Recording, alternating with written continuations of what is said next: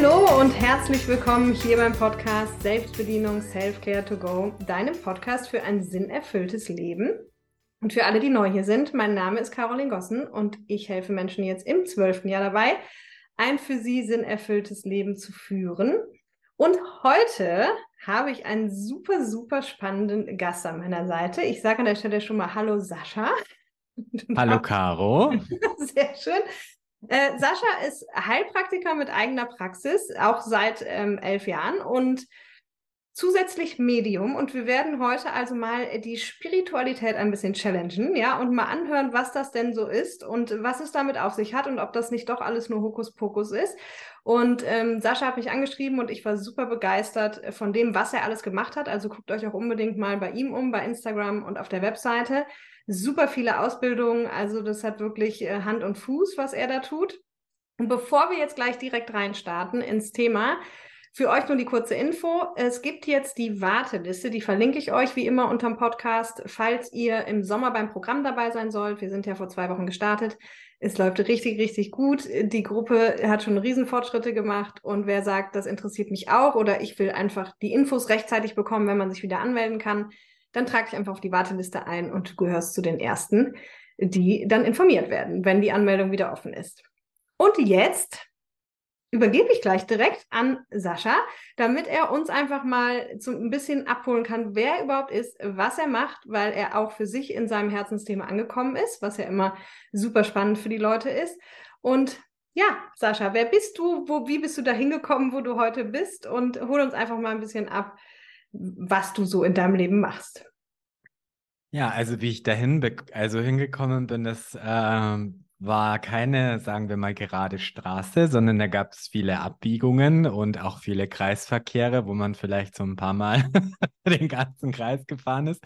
Ähm, ja, im Prinzip, was ich momentan mache, ich arbeite eben als Heilpraktiker auf der körperlichen Ebene, sprich ich begleite Menschen da bei unterschiedlichen gesundheitlichen Herausforderungen und ähm, weil wir ja ein ganzheitliches Wesen sind, wo es auch noch den, die Psyche gibt und auch noch was über die Psyche hinaus, ähm, kann ich sozusagen das, das gesamte, äh, das gesamte Wesen Mensch abdecken. Und das war aber jetzt nicht so geplant, dass es jetzt irgendwie so wird, sondern das hat sich alles im Prinzip so ergeben. Und äh, wir haben ja ein bisschen so im Vorgespräch schon äh, gesprochen und da, da haben wir witzige Parallelen auch. Also ich bin auch eigentlich in einer Unternehmerfamilie aufgewachsen. Also meine Eltern haben ein Bauunternehmen, was ganz anderes. Und gleichzeitig, ähm, ja, war es bei uns immer so, wenn wir krank waren, gab es auch eher selten einen Arzt, sondern mehr eine Heilpraktikerin. Und bin also schon sehr früh in Kontakt gekommen, einfach mit, mit Naturheilkunde, mit ganzheitlicher Sichtweise. Und ähm, als Kind hatte ich immer wieder Phänomene, die viele Kinder schildern. Ähm, oder vielleicht waren ja auch bei dir Leute so, die selber Kinder haben und haben das von ihren Kindern schon mal gehört, dass äh, man sowas sagt wie, ja, irgendwie an meinem Bett steht jemand ähm, oder ich fühle mich irgendwie komisch abends, sobald das Licht ausgeht. Also das hatte ich als Kind sehr, sehr viel und ähm, war immer schon noch sehr, sehr sensibel. Und meine Eltern haben dann über ihr Bauunternehmen mit so einer Frau zusammengearbeitet, die auch immer so die Grundstücke angeschaut hat, bevor die da Häuser draufbauen, also so Feng Shui-mäßig eigentlich.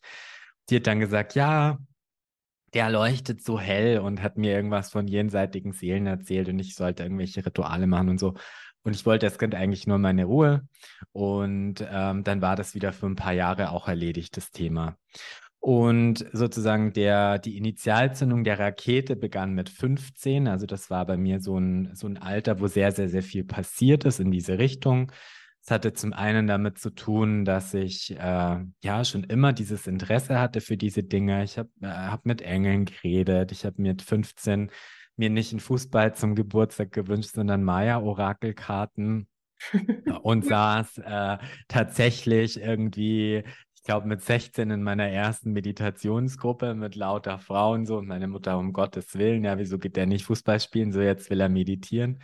Also das war schon immer so bei mir und ähm, gleichzeitig hat das Leben mir schon noch sehr früh sehr viele Herausforderungen geschickt, die mich ganz schön gechallenged haben im Sinne von einfach anders zu sein als andere.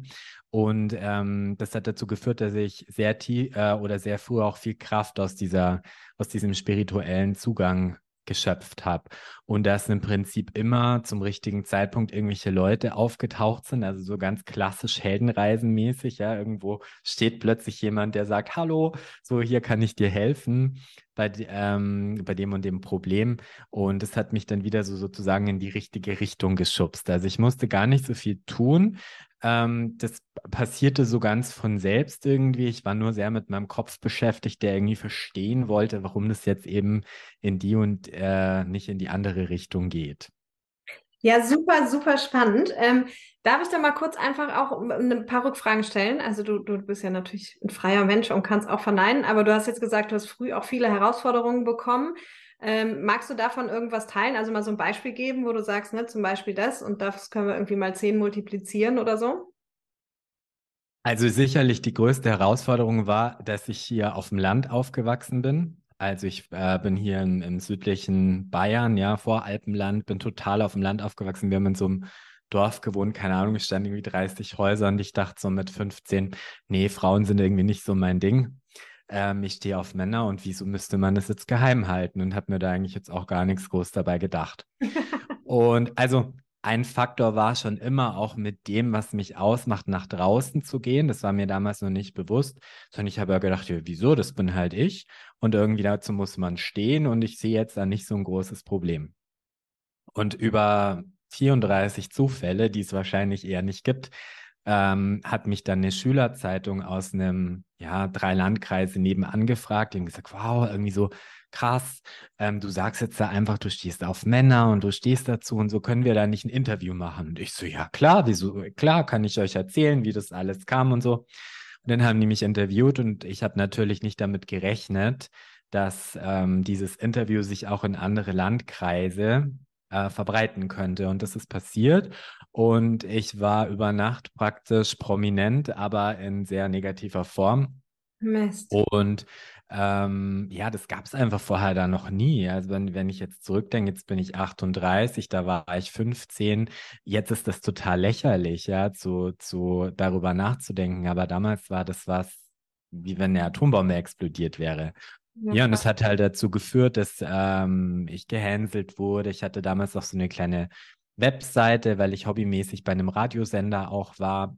Und äh, dann habe ich Morddrohungen bekommen und, und Staatsanwaltschaft. So. Also man, das kann man sich heute irgendwie gar nicht mehr so vorstellen. Wie Ach. so ein Storm wahrscheinlich. Ja, so heute würde man sagen, so ein Shitstorm von so einem Influencer, der irgendwie so einen falschen Satz gesagt hat. So war das damals bei mir. Und ja, das war schwierig. Also ich habe äh, da wirklich dann auch die richtigen Leute vorgesetzt bekommen, die mir da sehr geholfen haben, damit umzugehen und ähm, die sozusagen dieses Interesse, was schon da gewesen ist, im Prinzip halt weiter gefördert und befeuert haben. Und ich glaube, das war schon ein Faktor, warum ich da auch so gut äh, daraus hervorgegangen bin dann, ja, oder warum jetzt rückblickend mir das relativ wenig ausgemacht hat. Ja, krass. Also deine, deine Eltern haben dann im Prinzip irgendwie dir quasi geholfen und haben dir Therapeuten oder eben solche Menschen zur, zur Verfügung gestellt? Oder wie stelle ich es mir vor? Oder war dann alles zufällig Menschen, die sich bei dir gemeldet haben? Oder? Ja, also meine Eltern waren eigentlich im ersten Moment ziemlich überfordert. Äh, für meinen Stiefvater war es nicht so ein Problem. Meine Mutter hat dann Erklärungen gesucht, ja, weshalb das jetzt so ist. Und tatsächlich waren wir auch bei einem Therapeuten, aber da ging es weniger darum, als mich jetzt irgendwie zu therapieren, sondern dass sie einfach besser damit umgehen können. Ja. Und ähm, was auch ziemlich erfolgreich dann gewesen ist, also dass einfach jeder gut damit umgehen konnte. Und das Problem war weniger meine Familie, sondern einfach die Außenwelt. Also jeden, jeden Tag, wenn ich in die Schule gegangen bin und ich äh, bin auf die Toilette gegangen, sind alle aus der Toilette rausgerannt zum Beispiel. Ja, also das ist so, auch mit der jetzigen Generation ist es wirklich so abgefahren, was sich in 20 Jahren verändern kann. Ja. Gott sei Dank. Und ich hatte damals zum Beispiel wahnsinnig schlechte Haut und dann hat mich meine Mama eben zu einer Kosmetikerin geschickt und die war, wie man, ja, würde man wahrscheinlich sagen, Schamanen, ja, oder? Also hier bei uns in Bayern ist dieses Wissen sowieso sehr tief verankert. Ja, also bei uns hat niemand gesagt, jetzt sind die Rauhnächte, sondern die Bäuerinnen sind halt mit ihrem Weihrauch durch die Kuhställe gegangen äh, in der Zeit zwischen äh, Heiligabend und Heilig Dreikönig. Das, was jetzt also Hype ist, ja. Und die hatte auch sehr viel von diesem Wissen und hat mich sozusagen dann äh, modern gesagt gecoacht und hat mir einfach sehr viel von ihrem Wissen weitergegeben. Ja, und dann, da war so das erste Mal dieses, dieses Feuer entfacht und ich habe einfach Dinge verstanden. Ja, wieso hatte ich diese Wahrnehmungen als Kind? Äh, die hat mir von den Engeln erzählt, die hat mir von der geistigen Welt erzählt. Und es war so, wenn man mit mir darüber gesprochen hat oder wenn ich damit zu tun hatte, haben so meine Augen einfach geleuchtet. Also ich habe damals schon gemerkt, boah, irgendwie total meins. Und ähm, das eine hat dann zum anderen geführt. Dann habe ich einen Shaolin-Mönch kennengelernt. Der, dann war ich ständig bei so Qigong-Seminaren bei dem. Und so sind irgendwie immer Leute gekommen, die dann wieder mein Wissen gefüttert haben und die mir wieder irgendwas Neues gezeigt haben. Ähm, und deswegen ging das alles relativ schnell los äh, oder okay. relativ früh los. Okay, super spannend. Und ähm, wenn wir jetzt mal, also erstmal super schrecklich, aber vielen, vielen Dank fürs Teilen. Und vor allem, wie du sagst, glücklicherweise haben wir halt heute diese, ist es zumindest einfacher. Ich glaube, es ist für viele immer noch eine Riesenherausforderung, aber deswegen umso schöner, wenn es Menschen gibt wie dich, die da einfach offen mit umgehen. Und ähm, ja, aber du hast ja damals natürlich auch deinen Preis dafür bezahlt dann, ne? Aber naja.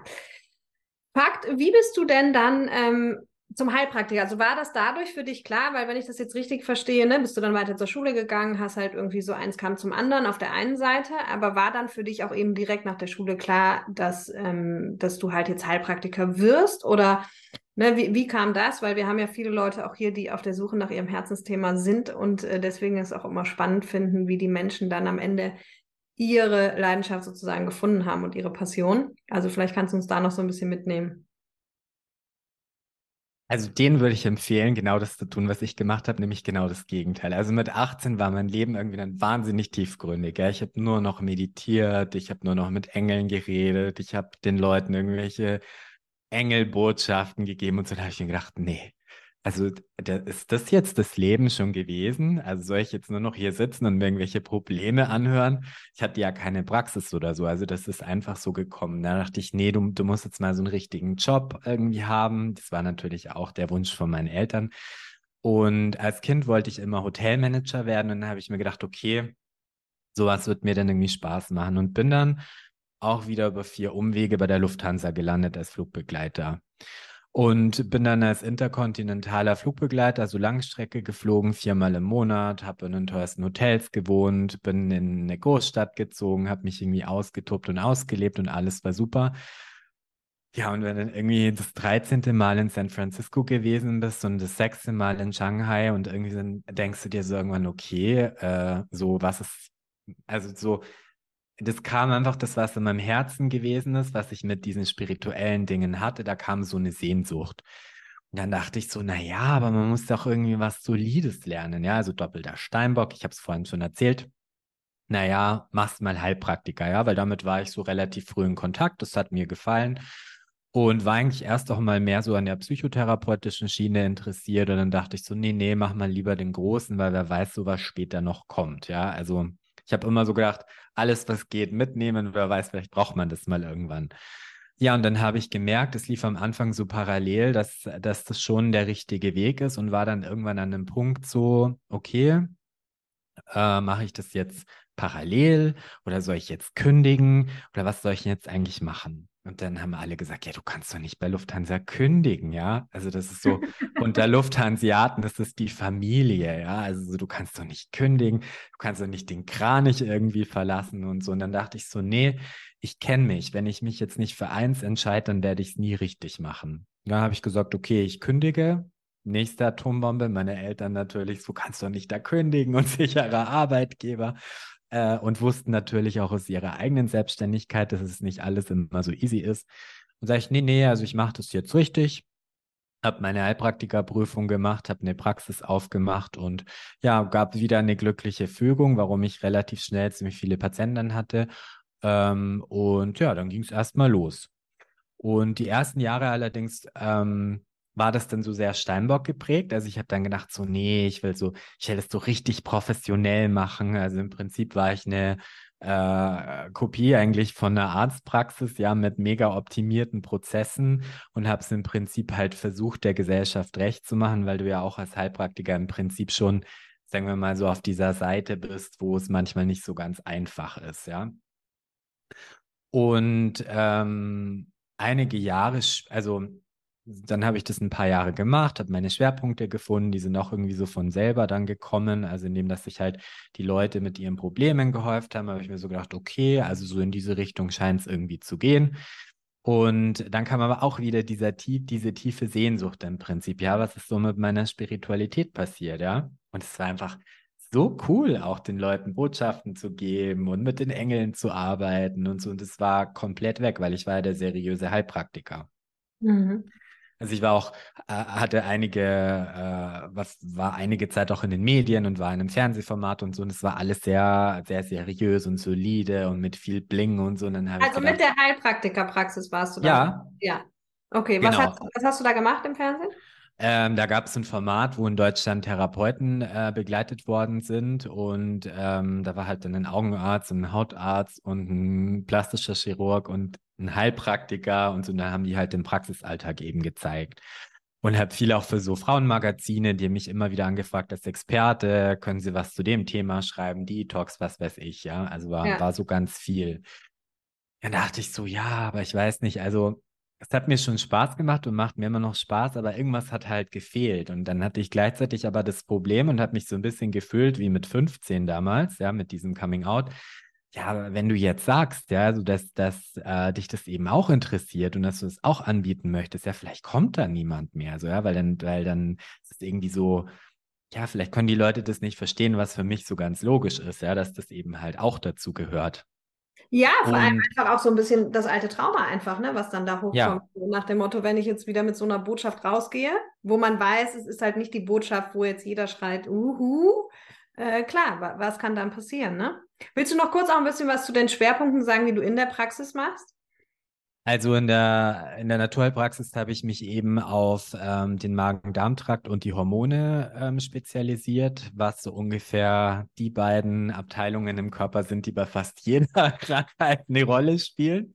Das habe ich aber auch irgendwie erst über die Zeit rausgefunden, ja, dass der Darm halt das komplette Immunsystem steuert, ja, dass die Hormone jede, jeden Vorgang im Körper beteiligt sind. Ich habe einfach dann sehr viel auch Frauenheilkunde gemacht, Kinderwunschbehandlungen, solche Sachen, Burnout, ähm, weil das eben alles damit zusammenhängt. Gleichzeitig kamen die Leute natürlich auch mit Sinnfragen, ja. Also es ging ja jetzt nicht darum, die richtige Kräutertinktur äh, zu verordnen, sondern das hat denen vielleicht dann bei den Beschwerden auch geholfen. Aber bei den meisten Leuten geht es ja auch darum zu schauen, okay, was führt denn immer wieder zu diesen Symptomen? Ja, oder warum komme ich denn nicht aus Mustern raus, die, ähm, die vielleicht ungesund für mich sind. Ja, warum fällt es mir so schwer, gesunde Entscheidungen zu treffen, etc. Ja, mega spannend, Mann, Sascha. Das ist echt schade, dass wir nicht so viel Zeit haben. Ich glaube, wir könnten so eine so, noch, noch 24 Stunden reden. Also ich meine, wir, also wir haben, wir machen die Podcast-Folge einfach ein bisschen länger, das ist kein Problem, aber ich weiß ja auch, dass du auch einen Anschlusstermin hast. Ich glaube, ich könnte bis heute Abend noch mit dir reden, weil es einfach so spannend ist. Ähm, hast du mal kurz, bevor wir dann nämlich auf die spirituelle Ebene wechseln, die wir ja noch ein bisschen challengen auch wollen, aber hast du, weil es ist ja, es ist ja einfach wirklich, es klingt jetzt erstmal, und ich habe es ja vorher auch recherchiert, weil ich natürlich auch nicht jeden hier in den Podcast reinlasse. Ähm, aber falls du übrigens mal hier rein möchtest, kannst du mich auch gerne anschreiben, genau wie der Sascha das gemacht hat. Also dann gucke ich mir das gerne an. Und ähm, du bist ja wirklich super ganzheitlich unterwegs, ne? Auch bevor wir halt nachher mal da auf die höheren Sphären wechseln. Aber ähm, was du jetzt auch sagst, mal eben so nebenbei, klar, für dich ist das dein Expertenwissen, aber halt eben Darm ist ja auch in den letzten Jahren so ein bisschen Trendthema geworden, wenn man sich damit beschäftigt. Aber zum Beispiel jetzt so eine Aussage zu sagen, okay, Darm und Hormone sind eigentlich so immer bei allen Krankheiten irgendwie dabei, ja.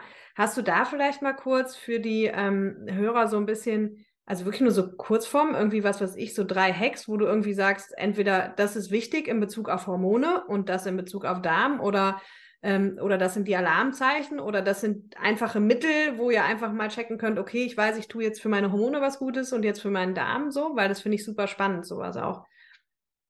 Also ein Hack, der sicherlich für beides ähm, wichtig ist, ist, dass halt äh, wichtig wäre, dass wir möglichst in diesem sogenannten zirkadianen Rhythmus leben. Ja, es hat einen Grund, warum die Sonne aufgeht und warum man da eigentlich draußen sein sollte und die Sonnenstrahlen sollten auf die Haut kommen. Das ähm, stimuliert praktisch unser Hormonsystem. Das sagt unserem Hormonsystem so heute Abend bitte wieder müde werden. Ja, und der Sonnenuntergang zum Beispiel, wenn man da draußen ist und wirklich diesem natürlichen Umgebungslicht ausgesetzt ist, sagt unserem Körper bitte morgen früh wieder wach werden. Ja, und das ist natürlich äh, ein Problem, äh, dass viele Menschen diesem natürlichen Licht nicht mehr ausgesetzt sind. Also man kann es ja messen, was die Sonne bin jetzt physikalisch nicht so gut, aber was für ja. Frequenzen die absondert. Ähm, und zum Beispiel dieser Bildschirm, wo wir jetzt davor sitzen, der sondert relativ viel Blau ab und es würde eher auch zum Sonnenaufgangsspektrum gehören und das ist ein Faktor, ja, das, sodass wir durch, durch dieses künstliche Umgebungslicht, in dem wir sind, schon ein Problem haben, was unsere natürlichen Rhythmen, auch unseren natürlichen Hormonrhythmus betrifft. Die Folge ist dann natürlich, dass Leute sagen, oh, ich kann nicht mehr so gut schlafen, ja, oder mein Zyklus wird unregelmäßig. Also gerade das Hormonsystem ist sehr komplex, weil zum Beispiel auch die Stresshormone mit den Sexualhormonen zusammenhängen. Ja, also deswegen dieses, diese ganzen Themen Nebennierenschwäche, Erschöpfung, Burnout, da hat man gleichzeitig bei Frauen sofort auch die Verbindung zu den Sexualhormonen, weshalb auch diese Kinderwunschthematik eben so äh, ja so aktuell ist oder auch immer mehr zunimmt. Ähm, also da könnte man auch wahrscheinlich 30 Folgen irgendwie drüber ich machen. Also, sagen, Sascha, wir müssen über so eine Reihe nachdenken. Wir machen ja. so eine, bauen so eine Sascha-Reihe in meinem Podcast ein, irgendwie so Körper, Seele, Geist, keine Ahnung, mit Sascha Hill oder so.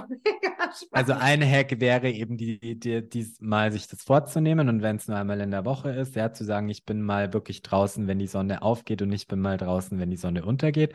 Ein zweiter Hack wäre wirklich barfuß mal auf der Erde zu laufen. Das hört sich jetzt vielleicht auch so ein bisschen hippie-mäßig an, aber da passiert tatsächlich wirklich ein ganz massiver Austausch mit Elektronen und Neutronen und diese Geschichten. Also unser Körper kann praktisch das, was er über diese künstliche ähm, Lichtumgebung und über die Geräte auch aufnimmt, kann er sozusagen wieder abgeben. Also das sind so ganz Mega. einfache Dinge.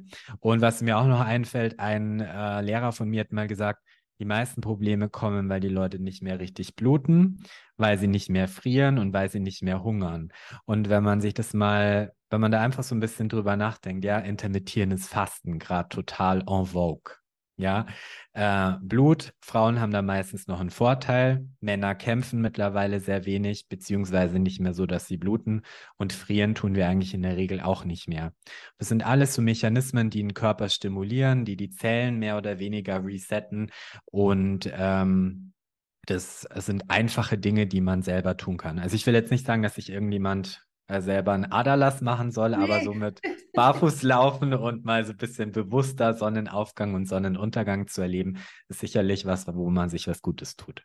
Mega cool. Da habe ich noch eine Frage zu. Also ist der Boden egal? Also ob ich jetzt sage, ich laufe draußen barfuß auf Asphalt oder ich laufe drinnen barfuß oder ich laufe Wiese barfuß oder weil ich bin schon mal so Barfußpfade schon mal öfter gelaufen, was auch mega, mega cool ist. Also danach fühlt man sich auch wirklich gefühlt den ganzen Tag revitalisiert, wenn man darauf achtet. Fand ich super krass.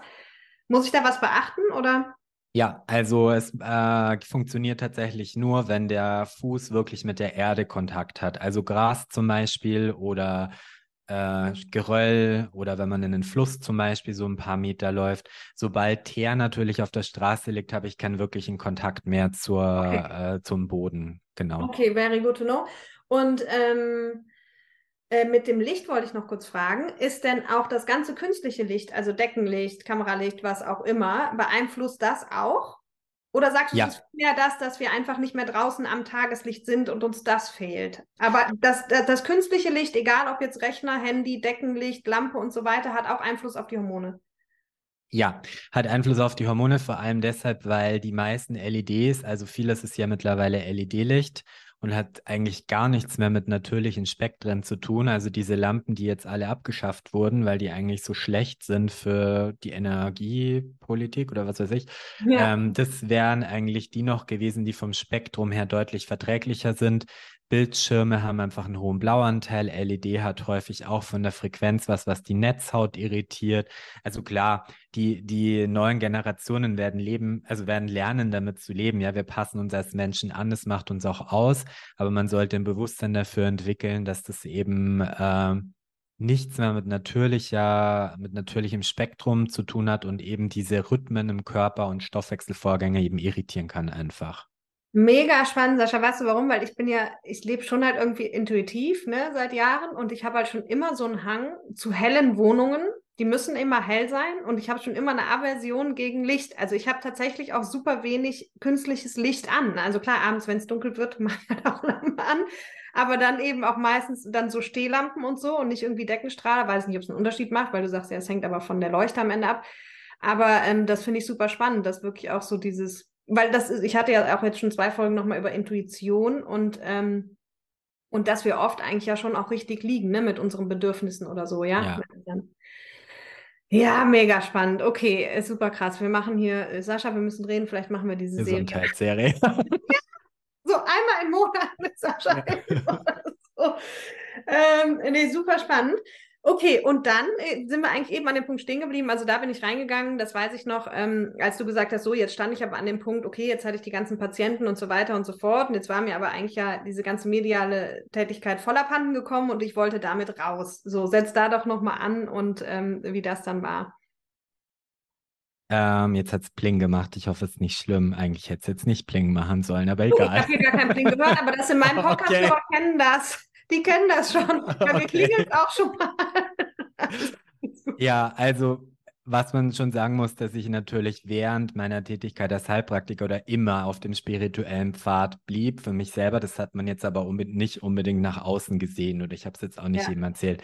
Und da gab es nochmal so einen äh, Moment eben. Also ich hatte also ich bin, äh, liebe Tiere und ich habe ein Pferd und mein erstes eigenes Pferd, meine erste Stute ist nach vier Monaten sehr tragisch verstorben.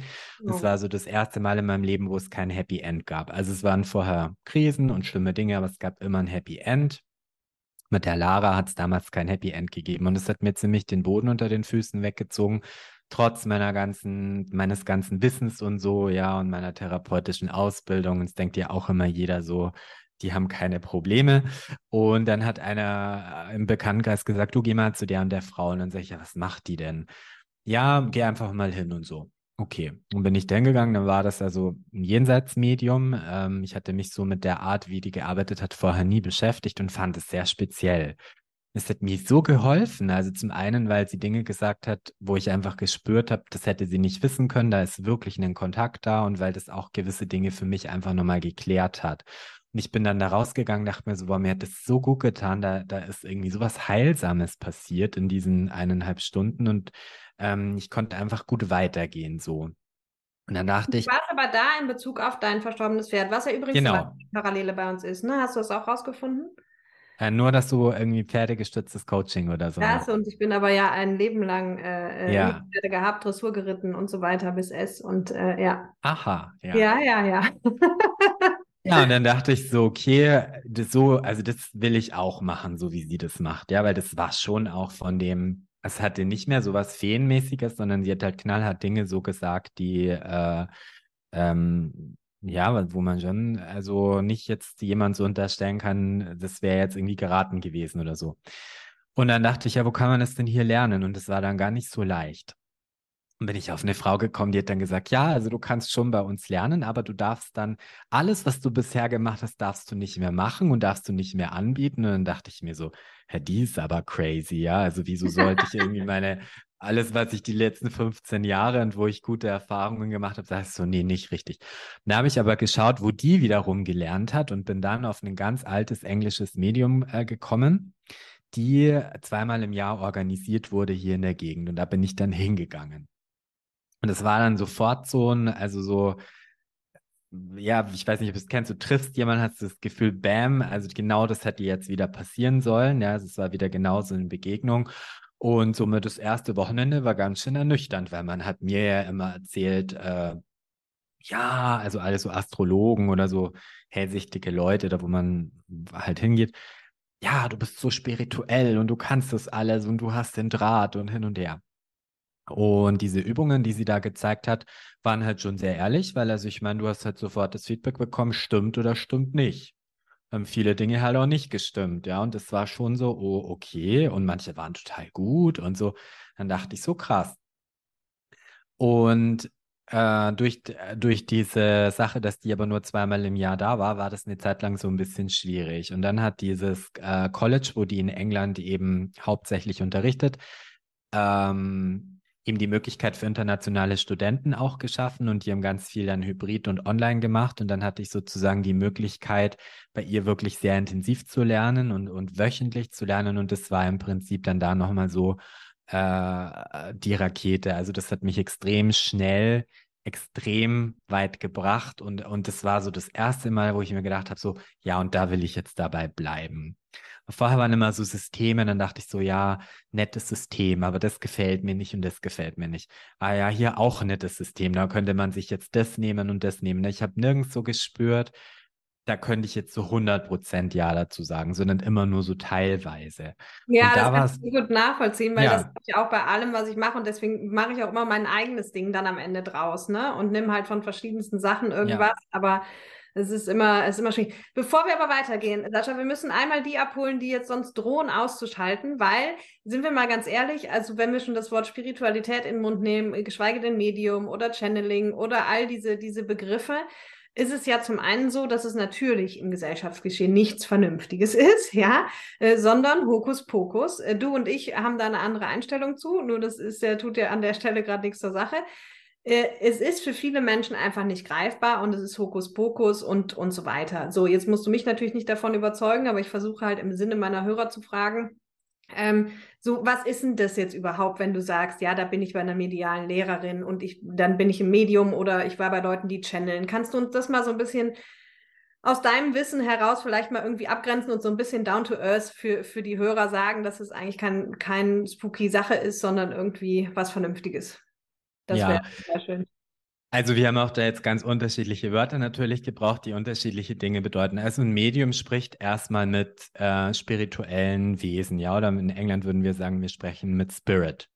Und das können zum einen verstorbene Seelen sein. Ähm, also das heißt, jeder, der stirbt, hat eine Zustandsänderung. Das kann man konnte man schon 1830, gab es da ganz interessante äh, Ideen auch von verschiedenen Physikern dazu, was eigentlich passiert, wenn wir sterben. Und das ist sehr unlogisch wäre, wenn so diese Atome und alles, was wir so haben, wenn es plötzlich verschwinden würde. Weil es gibt ein physikalisches Gesetz, es besagt, dass einmal entstandene Energie nicht mehr verloren gehen kann. Und wir sind Energie, ja. Also unser Herz macht elektrische äh, Impulse, das kann man alles messen. Das heißt, wir funktionieren über Energie. Pflanzen funktionieren über Energie, über Licht. Das heißt, wenn ja die Energie nicht verloren gehen kann, dann muss damit ja irgendwas passieren. Das heißt also, ein Medium äh, spricht mit jenseitigen Seelen, genauso wie auch mit sogenannten Spirit Guides. Das bedeutet, da kann man sich so vorstellen, die haben wie so eine Lehrerfunktion da in dieser unsichtbaren Welt. Ich finde, die Schamanen sagen das so ganz schön. Wir haben so eine alltägliche Wirklichkeit, unsere Alltagsrealität, in der wir jetzt sind. Dann gibt es eine nicht alltägliche Wirklichkeit, für die gibt es viele Namen. Manche nennen die geistige Welt oder Spirit oder wie auch immer. Und ähm, ein Medium spricht mit jenseitigen Seelen dort oder auch mit ähm, zum Beispiel Spirit Guides, die wie so eine Art Lehrerfunktion haben und die ein Interesse daran haben, uns auch auf unserer menschlichen Erfahrung, die wir ja mit diesem Körper hier machen, zu unterstützen. Also das heißt, mal übersetzt, also ich finde es super schön erklärt und vor allem auch mal, ja, gefühlt so wissenschaftlich irgendwie. ja, also ähm, das heißt, im Klartext können wir uns eigentlich vorstellen, egal wer stirbt, ob Hund, Tier, äh, Mensch, Pferd, was auch immer, ähm, diese Energie, so hast du es eben sehr schön, also ich fand diesen Satz sehr, sehr cool, ähm, was einmal in Energie kann nicht verloren gehen, hast du, glaube ich, gesagt, ne? Ja, kann nicht verloren gehen. Genau. Und eben was dann einmal Energie und jedes Lebewesen ist ja Energie oder auch jedes Nicht-Lebewesen, ähm, genau, dass wir einfach sagen, okay, ein Medium spricht im Prinzip mit dieser nicht verloren gegangenen Energie von, von eben dann Ahnen oder Tieren oder was auch immer. Ja? Ja. Okay. So, ja. so kann man es auf jeden Fall sagen. Und ähm, manchmal steht uns so ein bisschen unsere Idee im Weg mit oben und unten. Also es ist jetzt nicht so, dass die oben sind und wir sind unten, sondern es ist eher so wie in so Schichten angeordnet. Ähm, und ich würde sogar sagen, dass diese Energie, die nicht verloren geht, ist die Seele. Also das ist mein Wort einfach dafür im Sinne von die Seele, die zu einem großen Ganzen irgendwo gehört, ja, sich da abspaltet, eine menschliche Erfahrung macht und dann im Prinzip wieder zurückgeht. Ähm, Weil häufig die Frage kommt, das ist jetzt vielleicht ein bisschen komplex, aber manche sagen dann, na ja, aber wenn dann vielleicht die Seele praktisch eine neue Erfahrung macht in einem neuen Körper, warum kann man denn dann trotzdem mit der reden? Weil eben Zeit und Raum, auch wenn man sich das physikalisch anschaut, nicht so einfach ist, wie wir uns das vorstellen, ja, sondern wir sind so in so einer linearen Zeit, aber in der geistigen Welt ist das eben alles anders angeordnet. Und deswegen hat man die Möglichkeit, eben damit Kontakt aufzunehmen. Also das heißt, wenn du sagst, das finde ich jetzt auch einen spannenden Ansatz nochmal, weil ich denke auch eher immer so in diesem oben und unten, warum auch immer, wahrscheinlich, weil wir es alle so lernen. Ja. Wobei ich aber auch weiß, durch Meditation und so weiter, wenn man Ahnen einlädt, also würdest du eigentlich sagen, dass die Energie von diesen toten Tieren oder auch Menschen eigentlich die ganze Zeit immer noch, sage ich mal jetzt, wie zum Beispiel hier mit mir im Raum ist, ne? Also jetzt natürlich nicht die gesamte von allen Menschen, aber du weißt, wie ich es meine. Also dass eigentlich, wo wir stehen und gehen, auch die, ja, die toten Energien oder die Energie von den Toten vielmehr, dass sie dann auch da immer ist, zu, zu, oder? Ja, und vielleicht auch, dass alles zur gleichen Zeit passiert, was für uns nur ein bisschen schwierig ist, weil wir halt in dieser linearen Zeit unterwegs sind. Aber man könnte sagen, es ist alles im Prinzip da, nur auf einer anderen Ebene. Und man weiß ja zum Beispiel auch, wenn man jetzt über Hellsicht spricht, ja, es könnte man einen eigenen Podcast machen, aber dass Katzen äh, zum Beispiel auch eine, eine komplett anderes Spektrum sehen können als wir. Also die, die Frequenzen, die die sehen können in Form auch von Lichtbrechung, ist viel, viel breiter als das, was wir sehen können. Deswegen geht man auch davon aus, dass Katzen zum Beispiel die Fähigkeit haben, da nochmal ganz anders auch zu sehen wie wir. Und ähm, was mir immer auch wichtig ist zu sagen, dass ein Medium jetzt ist nicht eine Begabung, ja, das hat, das habe jetzt nur ich und du hast es nicht, sondern das sind im Prinzip äh, einfach angeborene Gaben, die jeder hat, ja, ähm, und die man ähnlich wie ein Muskeltraining ausbilden kann. Und jeder kann Klavier spielen lernen bis zum gewissen Niveau. Dann wird es welche geben, die werden Konzertpianisten und manche sagen halt so, nee, so, ich mache das halt einfach nur so für mich zum Spaß. Ja, ja, sag mal weiter. Genau, und ähm, die, äh, das ist halt häufig so, dass natürlich dieses Wort Intuition gebraucht wird, gell, wo, wo man auch immer sagen muss, ich unterscheide da. Also Intuition hat für mich viel mit meiner Seele zu tun, zu spüren, was möchte ich denn lernen, um welche Themen geht es. Hellsicht ist für mich einfach was sehr äh, nah an unseren Instinkten gelagert ist, ja, was vielleicht die Neurobiologen auch mit Spiegelneuronen oder wie auch immer beschreiben können, warum wir halt Dinge beim, beim Gegenüber wahrnehmen können. Je nachdem, wenn ich das trainiere, kann ich sehr viel mehr wahrnehmen. Und Medialität hat halt dann nichts mehr mit, mit äh, uns beiden oder der Erde zu tun, sondern Medialität bedeutet für mich, ich spreche eben mit Spirits oder ich bin in Kontakt mit einem, ähm, mit einer jenseitigen Seele oder zum Beispiel auch einem Spirit Guide. Okay, und was würdest du, wie würdest du dann nochmal ähm, mediale Tätigkeit von Channeling abgrenzen? Ähm, äh, das ist ein bisschen, also das ist jetzt eigentlich technisch ein bisschen aufwendiger zu erklären. Also Channeling bedeutet im Prinzip, dass ähm, ein Wesen aus der geistigen Welt Botschaften übermittelt. Also auch innerhalb der Medialität gibt es unterschiedliche Formen. Es gibt zum Beispiel äh, Trance-Medien, die sozusagen ihren kompletten Körper zur Verfügung stellen und der Prozess hat nichts mehr mit ihnen zu tun. Die können sich auch dann danach nicht erinnern.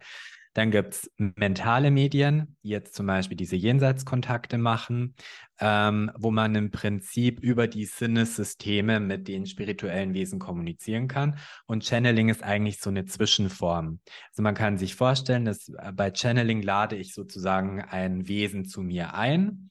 Ja, das ist nicht in meinem Körper wie jetzt bei Trance-Medien, sondern das ist in meiner Nähe und überbringt sozusagen äh, eine Botschaft. Es hat aber nichts mit einer äh, verstorbenen Seele zu tun, die jetzt zu deiner Familie gehört oder die speziell äh, jetzt irgendwie mit dir äh, persönlich in Kontakt steht, sondern ähm, das sind häufig halt also die Frage ist, ob alle, die channeln, wirklich channeln. Aber wenn jemand wirklich channelt, dann sind es meistens eben ähm, Wesenheiten in der geistigen Welt, deren, die sich das zur Aufgabe gemacht haben, uns eben zu unterstützen hier und die sich dann Medien suchen, mit denen sie im Prinzip eine Beziehung aufbauen und zusammenarbeiten und da ihre Botschaft übermitteln.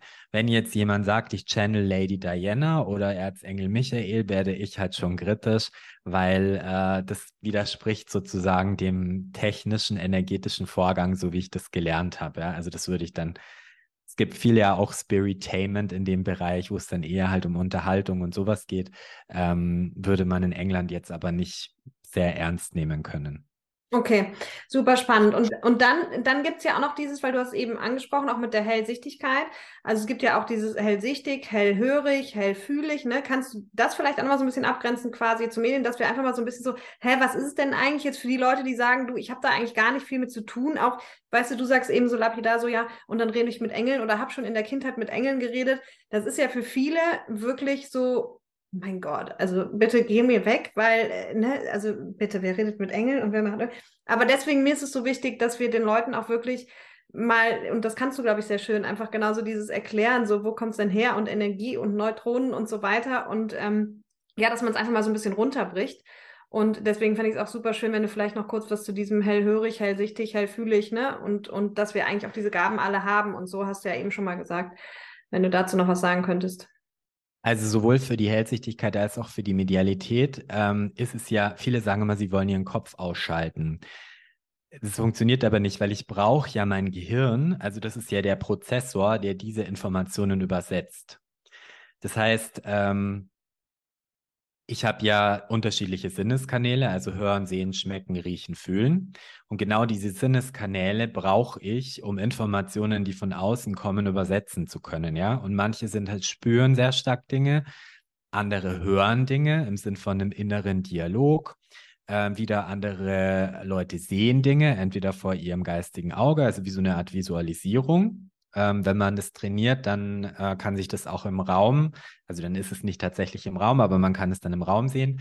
Und ähm, schmecken und riechen ist jetzt nicht so verbreitet, gibt es aber auch. Ja? Also, dass Leute sagen, sie sind plötzlich irgendwo und riechen das Parfüm von dem Papa, der das immer, immer hatte.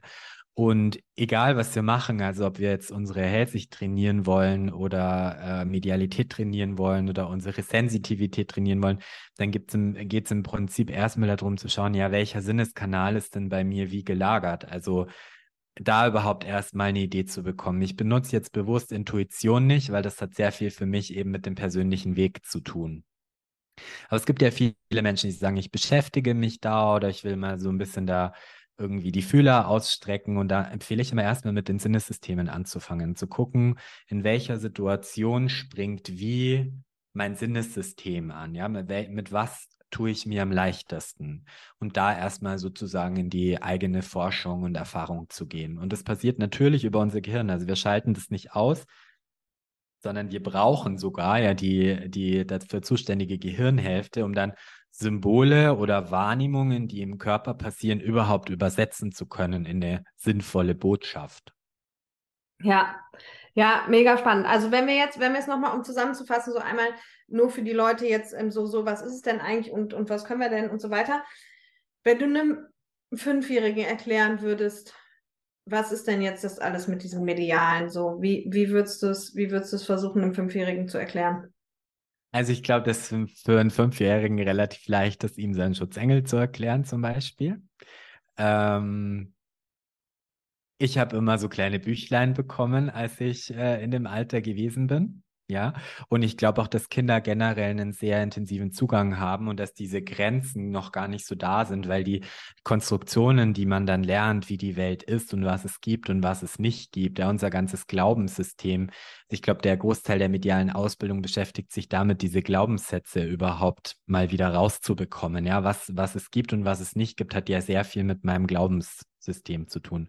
Und äh, ich glaube, dass Kinder einen sehr intensiven Zugang zur Natur haben, zu, zur Engelwelt haben, ja, zum Beten haben, sich gut Wesenheiten vorstellen können, die sie unterstützen. Immer wieder auch sagen, sie haben den Opa gesehen, wo die Eltern denken so, Hä, was sagt der jetzt? Nein, ich habe so mit dem Opa geredet, also kenne ich aus einem eigenen Familienumfeld auch. Ähm, ich glaube, denen muss man gar nichts erklären, sondern ich glaube eher den Erwachsenen muss man erklären, dass es so viel mehr gibt als das, was wir wahrnehmen können, weil mein WLAN-Signal sehe ich ja auch nicht, wie es durch den Raum fliegt, ja, und trotzdem ist es da, sondern es geht eben ja ganz viel um die eigenen Glaubenssysteme und es muss ja jetzt auch nicht jeder für sich sozusagen als sinnvoll empfinden. Ich glaube halt einfach, dass äh, der Sinn darin liegt, dass es sehr heilsam sein kann, um mit Trauer umzugehen, dass es sehr heilsam sein kann, wenn man die Orientierung irgendwie verloren hat und auch nicht weiß, so, wohin könnte es denn jetzt irgendwie gehen? Ähm, dass es sehr heilsam sein kann, sich so äh, Gedanken über Spiritualität zu machen, wenn man feststellt, ach, die Kirche funktioniert eigentlich nicht so, wie sie zu funktionieren schien. Ja. Äh, und das kann einfach über die Natur sein. Also Spiritualität kann sein, ganz bewusst einfach den Tag zu reflektieren, ja, ganz bewusst die Natur wahrzunehmen. Nicht jeder muss äh, mit irgendwelchen äh, Wesenheiten Kontakt aufnehmen, aber einfach so ein bisschen sich wieder zu öffnen für das, ähm, ja, was mich unterstützen kann, ja, im Prinzip, um, um selber in meinem Leben gut klarzukommen. Ja, hätte ich dich jetzt als nächstes gefragt, definier mal für dich Spiritualität. Also jeder ne, hat ja auch in dem einen Begriff und in zehn Leute hast du irgendwie zehn Definitionen.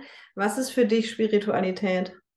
Also ich habe ja vorhin schon erzählt, so wenn du das meiner Lehrerin sagst, dann sagt die, wieso, ich bin hellsichtiges Medium, was hat das mit Spiritualität zu tun, was soll ja, das denn überhaupt bedeuten, ja?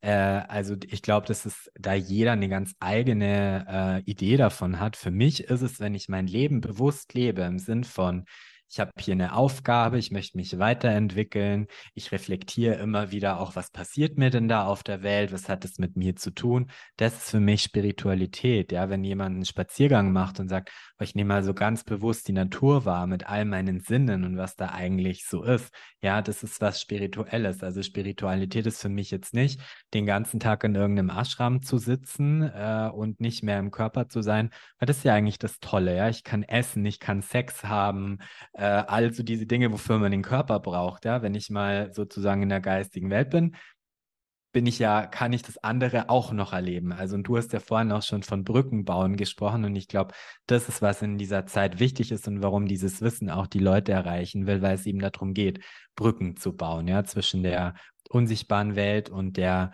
Alltagsrealität, die halt immer schwieriger wird durch diese Veränderungsprozesse, die wir einfach als Kollektiv momentan gemeinsam erleben. Ja, ja, mega cool. Und ich oute mich auch einfach gleich mal. Ich habe gerade überlegt, das ist auch gar nicht extra, aber ich glaube, ich habe mich tatsächlich auch vor meiner Community äh, jetzt noch nie so explizit äh, geoutet. Das hört sich jetzt dramatischer an, als es ist, aber weil du hast ja jetzt auch schon ein paar Mal gesagt, ich bin halt auch ähnlich groß geworden mit viel Homöopathie. Ähm, ne, meine Eltern zwar auch Unternehmer, aber halt offen für solche Themen und egal, ob es dann um Energien oder um Medien, um Channeling und sowas ging. Also das sind alles Begriffe und Sachen, mit denen ich früh in meiner Kindheit schon konfrontiert wurde und es auch immer super spannend fand. Und ich habe halt eben zu Sascha gesagt, ähm, ich stehe halt so, ich, also ich bin gefühlt für mich super spirituell, auch wenn ich eben kein Medium bin. Also du sagst ja, jeder ist irgendwie eins, aber halt jetzt keins im, im, im klassischen Sinne, sage ich mal.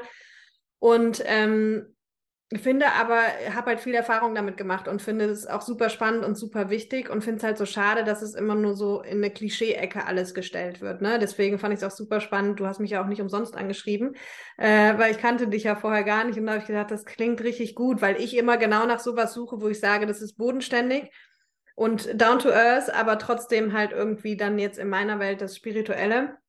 Und das sehe ich genau wie du. Also wir brauchen mehr Menschen, die einfach es ermöglichen, das aus dieser Ecke rauszuholen und Menschen da abzuholen, ja, wo sie stehen und, und dann da ein Stück mitzunehmen, weil ich weiß aus meiner Erfahrung auch, es ist phänomenal, was da einfach möglich ist, ja, und, und ähm, ob man dran glaubt oder nicht, so, ne? Und umso mehr man sich damit beschäftigt, aber klar, das, was wir halt nach außen oft mitkriegen, sind dann die Menschen, die dann wirklich auch teilweise total abdriften und, und irgendwie nur noch gefühlt über dem Boden schweben und alles nur noch Luft und Liebe ist. Und sagst du ja auch, ne? Dann denken die Menschen immer, man hat selber keine Probleme. Aber natürlich, du bist hier im menschlichen Körper und machst deine Menschenerfahrung.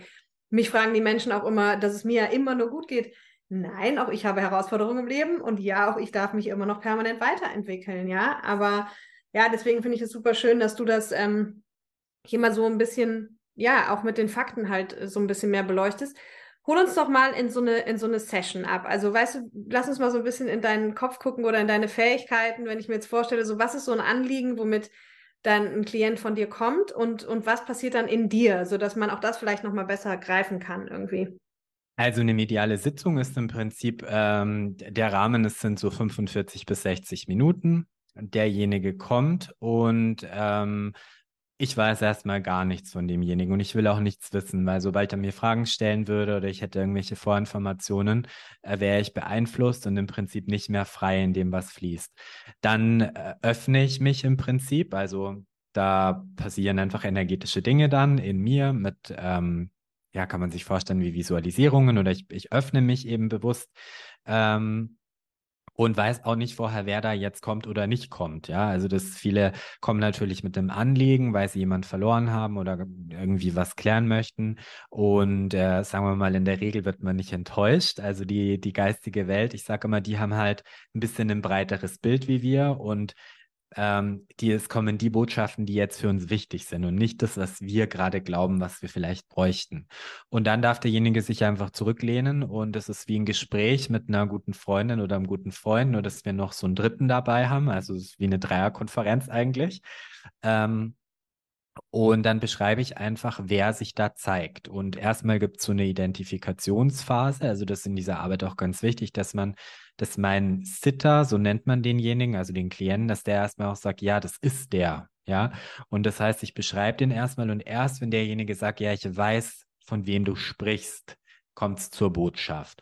Und die Botschaft kann mit dem äh, Leben desjenigen zu tun haben, die kann damit zu tun mit der Beziehung zwischen den beiden, also die, die hatten, wo der noch gelebt hat. Also das ist im Prinzip genauso breit wie unsere menschliche Erfahrung. Es können auch diese Botschaften sein. Ähm, meistens klärt sich dann das, was derjenige mitgebracht hat, ganz von alleine, auch wenn ich vorher davon nichts wusste. Wenn, äh, sagen wir mal, Fragen übrig bleiben am Schluss, dann sind nur so zehn Minuten reserviert wo derjenige dann noch seine Fragen stellen darf. Wobei da auch ganz klar sein muss, es hat jetzt nichts mit äh, Zukunftsvorhersage zu tun. Ja, also man kann zwar vielleicht fragen, ähm, hat denn die geistige Welt eine Inspiration für mich, in welche Richtung ich gehen sollte? Ja, oder gibt es da irgendwie so eine energetische Tendenz oder so? Aber die Entscheidung muss der Klient selber treffen. Also mir ist es immer ganz wichtig, das abzugrenzen von irgendeiner Kartenlegesession, wo dann jemand einem sagt, so wird deine Zukunft oder so nicht, ja, weil wir wissen, dass es nicht so ist. Also die Zukunft hängt von meinen Entscheidungen ab und ich bin, äh, habe einen freien Willen und den soll ich auch benutzen. Und ich okay, darf das finde ich aber jetzt spannend, weil es gibt ja wirklich viele, die auch so zu so Medien gehen oder da, und dann sagen, ja, und der hatte mir, das hatte, also ich weiß, das ist auch so ein Freundes- und Bekanntenkreis von Leuten, die es gemacht haben und auch gesagt haben, ja, ja, und die hatte auch immer gesagt, dass, ähm, hatte mir auch mal gesagt, dass der und der oder so ein, ein Mann oder, also weißt du, ich meine, das ist schon Zukunftsbotschaften. Und da sagst du, das geht gar nicht und das gibt's nicht, oder sagst du, war Grauzone? Also ich glaube, dass, also in unserer Arbeit machen wir das nicht, ja, weil es einfach, einen, das hat was mit Ethik zu tun und dass ich auch den freien Willen von meinem Gegenüber respektiere und darauf vertraue, dass alles, was der braucht, bereits in ihm ist. Ähm, und es gibt äh, Menschen, die mit unterschiedlichen Dingen arbeiten, die das vielleicht anders sehen. Die lehnen sich meiner Meinung nach halt auch sehr weit aus dem Fenster. Und es muss einem auch immer bewusst sein, dass man da möglicherweise Leute vor sich sitzen hat, ähm, ja, die in einer großen Not kommen oder die sehr unsicher sind. Und dann ist mein Ziel sozusagen nicht, sie jetzt an mich zu binden oder ihnen zu sagen, wie sie ihr Leben machen sollen, damit sie noch mehr den Kontakt zu sich verlieren, sondern mein Ziel ist, ihnen zu zeigen, dass sie diese Kraft in sich selber haben, zu spüren, was für sie gut und richtig ist. Und da haben sowohl die Spirit Guides als auch die jenseitigen Seelen, da ist das Interesse, ja. Ähm, das ist einfach die Erfahrung, die ich in meiner Arbeit gemacht habe. Wie irgendwelche also, Kartenleger. Also, wenn ich jetzt zu dir, sorry, wenn ich jetzt zu dir kommen würde und würde, würde sagen, du Sascha, und jetzt sagst du mal, guck mir in zehn Jahren und ist denn hier meine Vision dann äh, und so weiter, würdest du sagen, Caroline mache ich nicht, oder? Ja, würde ich sagen, bist du an der falschen Adresse. Also ja. kann ich nichts dazu sagen. Okay, und wenn ich aber jetzt zum Beispiel sagen würde, ähm, mit meinem verstorbenen Hund, mit meiner Jack Russell-Dame, die sehr, sehr, ähm, die gefühlt, ohne dass ich mich jemals ja wirklich tiefgehend mit der Materie beschäftigt habe, so wie du, würde ich aber einfach jetzt so sagen, dies ist mein Spirit Guide, ja, weil, weil da sind auch immer so krasse Zufälle. Ähm, aber angenommen, ich würde jetzt mit der Kontakt aufnehmen wollen und ich würde halt mit dir Kontakt aufnehmen, habe ich jetzt richtig verstanden? So, ich würde dir gar nicht sagen, worum es geht, sondern ich würde dir nur genau. sagen, ich würde gern mit einer verstorbenen, mit etwas Verstorbenem reden oder, oder gar Nö, du, du hättest vielleicht innerlich einfach den Impuls, dass du da was bräuchtest und würdest eine Sitzung beim Medium buchen und würdest auf meiner Webseite lesen, dass ich nicht garantieren kann, wer da kommt. Okay. Rein theoretisch könnte es auch sein, es kommt keiner. Dann sage ich, hatte ich jetzt noch nie, aber könnte sein, gell? Dann sage ich, Caro, hier sind dein, deine Euros zurück. So hat leider nicht geklappt. Also es ist immer ein, auch ein Experiment. Und je mehr Druck reinkommt, desto weniger funktioniert es. Und deswegen ist es so wichtig, dass ähm, der Klient weiß, okay, ich gehe da mit einem offenen Mind irgendwie rein, ja, und ich vertraue darauf, dass ich genau das hören werde, was ich für den heutigen Moment brauche. Aber ein seriöses Medium wird niemals garantieren, äh, dass da jemand kommt oder dass man auch äh, vorher entscheiden kann, sozusagen, mit wem man da spricht, ja? sondern es bleibt praktisch ganz in der Hand ähm, der jenseitigen Seelen, weil auch nicht alle praktisch auf der anderen Seite die gleiche Fähigkeit haben, mit uns zu sprechen. Also es funktioniert nicht so rum, dass man sagt, du, mein Hund ist gestorben, ich will mal mit dem reden, sondern man kommt und ist offen einfach für das, was kommt. Und ich habe noch nie erlebt, dass jemand enttäuscht wurde, sondern meistens kommen eigentlich viel tollere Sachen als die, die man sich vorher selbst hätte zurechtzimmern können. Ach, das finde ich super spannend. Und wie stehst du dann so zu dieser ähm, Aussage, die ja auch oft getätigt wird, die ich auch de facto schon getätigt habe, so dieses, wenn, wenn Menschen jetzt in Trauer sind und so weiter, ne? Ähm, dass man irgendwie sagt, du ja, aber jetzt so ganz unspirituell, also dass man einfach sagt so, ja, aber du kannst ja auch mit demjenigen reden oder nimm doch Kontakt auf oder also weißt du jetzt ohne Absolut. und ohne ja. ne? so, wie stehst du dann dazu? Sagst du, na klar, das kannst du jederzeit machen oder sagst du, nee, also brauchst du gar nicht anfangen, weil solange du da den Zugang nicht hast. Das kannst du jederzeit machen und ähm, die werden das zu jedem Zeitpunkt mitbekommen. Also das ist nicht, äh, man braucht kein Medium, um mit dem verstorbenen Hund oder Pferd oder Angehörigen oder so zu sprechen. Die äh, Herausforderung wird dann sein, ob das, was man als Antwort bekommt, ob man das A richtig wahrnehmen kann oder überhaupt akzeptieren kann, dass man selber in der Lage wäre oder ob man von dem Glaubenssystem halt so ist. Also ich muss ehrlicherweise sagen, wenn es mich betrifft, gehe ich auch zu einem Kollegen, ja, weil ich halt einfach viel zu involviert in meine eigenen Themen bin und ich es einfach hilfreicher finde, wenn jemand mit mir arbeitet, der darüber nichts weiß und der halt einfach neutraler ist. Aber prinzipiell kann es jeder äh, und machen ja auch viele, ja. Also im Prinzip. Ja, ich meine auch jetzt so gar nicht so sehr, genau, ich meine jetzt auch gar nicht so sehr auf Botschaften bezogen, sondern einfach so dieses, es gibt ja viele, die auch sagen, so ich, oder ich, ich spüre, dass meine Mutter jetzt gerade da ist, oder ich ne, rede halt mit meiner Mutter oder stehen am Grab und reden mit den Menschen, so meine ich jetzt eher, ne? Auch wenn ja. gar nicht unbedingt eine Antwort kommt, aber dass man halt ja. noch sagt, die man sagen will oder so, so halt, ne? So. Ja, absolut. Ja, okay. Und vielleicht Die Caro ist außer Rand und Band. Ja, voll. Überzieht hier voll. Ja, ich finde es mega spannend. Ich weiß aber, du musst weg. Ne? Du musst eigentlich ja. jetzt. Du musst jetzt eigentlich, eigentlich weg. ja. Ja, ja, ja, ja. Okay, also, also letzte Frage noch. Ja. Und die anderen können hier mal reinschreiben, ob sie, ob sie. Ähm, genau, schickt uns eure Fragen und wir machen dann ja, QA. TV-Show draus ja. so. Hill und Gossen im spirituellen Fieber. Ja. Nee, ähm, äh, pass auf, also das heißt, genau, du sagst jetzt, ich, ich komme gar nicht mit einem Anliegen zu dir eigentlich, außer mit dem Anliegen, dass ich das Gefühl habe, ich fände, das würde mir mal gut tun. Die Leute haben natürlich ein Anliegen, ja. Also meistens sind sie in einem Trauerprozess oder da ist irgendwas nicht geklärt. Manche sind auch einfach nur neugierig, manche wollen was genau. über ihr Leben erfahren. Die haben schon ein Anliegen. Aber dieses Anliegen tragen die in sich. Also ich will das gar nicht wissen. Ähm, und ich mache einfach meine Sitzung, ja. Also mein, mein, ich bin im Prinzip mehr für die da oben da und nicht so sehr für den, der da sitzt. Ähm, und ich übermittle einfach, was da kommt, weil das ist mein Job als Medium dann haben die Fragen und dann redet man darüber, ja. Also die können auch Rückfragen stellen, das ist alles nicht das Thema, aber es ist nicht so im Prinzip, ich packe hier meine Liste aus äh, als Klient und dann geht's los, sondern es geht erstmal darum zu sagen, hey, wir geben da oben denen mal die, die Möglichkeit mitzuteilen, was sie überhaupt sagen wollen. Ja, ja, mega spannend. Mega spannend. Sascha, vielen, vielen Dank, dass du hier warst. Ich bin super gespannt. Lasst ihr mal eure Kommentare wirklich hier, wie ihr das findet, wie ihr darüber denkt, auch ganz ehrlich.